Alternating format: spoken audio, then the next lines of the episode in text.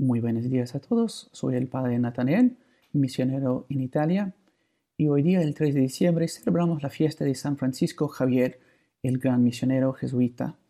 Eh, las lecturas se toman del viernes de la primera semana de Aviento. Y el Evangelio de hoy se toma del Evangelio según San Mateo. Cuando Jesús se fue, lo siguieron dos ciegos, gritando, Ten piedad de nosotros, hijo de David. Al llegar a la casa, los ciegos se le acercaron y él les preguntó, ¿creen que yo puedo hacer lo que me piden? Ellos le respondieron, sí, Señor. Jesús les tocó los ojos, diciendo, que suceda como ustedes han creído. Y se les abrieron sus ojos. Entonces Jesús los combinó, cuidado, que nadie lo sepa. Pero ellos, apenas salieron, difundieron su fama por toda aquella región. El Evangelio de hoy relata el cumplimiento de la profecía de Isaías que hemos escuchado en la primera lectura. Dice Isaías, aquel día los sordos oirán las palabras del libro y verán los ojos de los ciegos libres de tinieblas y oscuridad. Ahora bien, aquella palabra que Isaías usa para decir tinieblas y oscuridad también puede tener un significado espiritual. O sea, puede hacer referencia no solo a una ceguera física de los ciegos, los que no pueden ver físicamente, sino también a una ceguera espiritual de la gente que vivieron antes de Cristo. Como decía Isaías en otra parte, el pueblo que andaba en tinieblas vio gran luz. Los que moraban en tierra de sombra de muerte, luz resplandeció sobre ellos. Y eso va perfectamente de acuerdo con el Evangelio de hoy.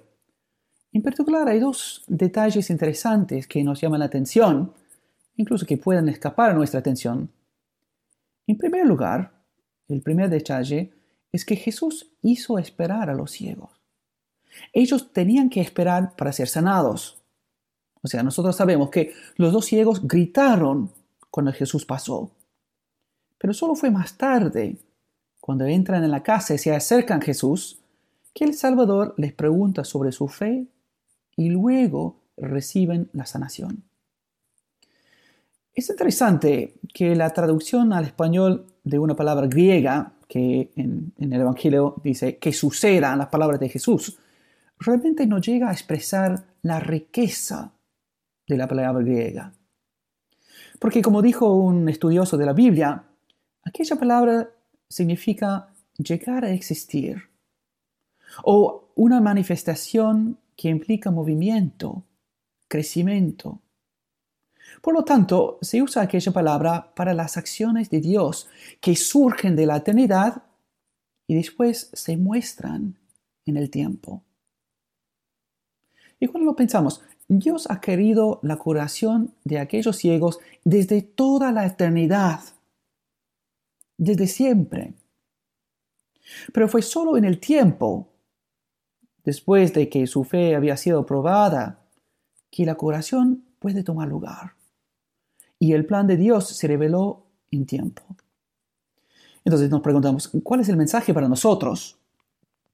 Bueno, también, todo en nuestras vidas es una revelación gradual de lo que Dios ha preparado para nosotros desde toda la eternidad.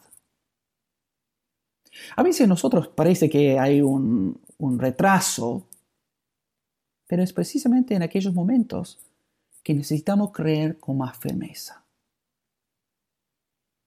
Todo lo que pasa en este mundo forma parte del plan de Dios. Y en segundo lugar, Jesús pregunta si los ciegos creen que Él puede sanarlos. Eso es interesante. Creen que yo puedo hacer lo que me piden. De una parte, es una pregunta interesante porque quieren mostrar su fe. Pero también está implícito en esta pregunta creer que Él está dispuesto a sanarlos. O sea, que Jesús quiere hacerlo.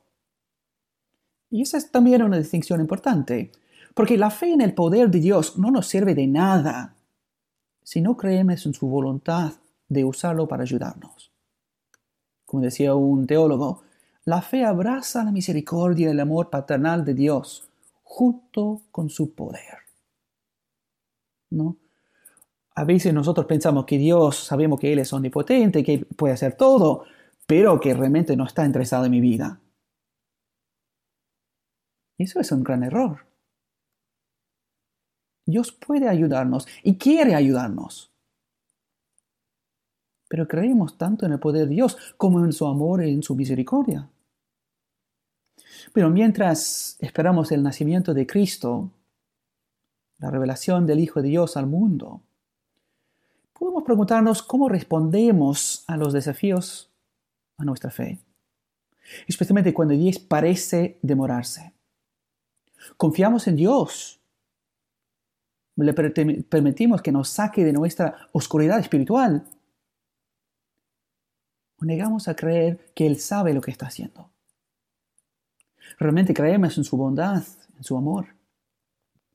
Entonces hoy día justamente pidamos por la intercesión de María, Nuestra Señora de la Esperanza, y por la intercesión de San Francisco Javier, la gracia de poder confiar en Cristo, incluso en los momentos más difíciles.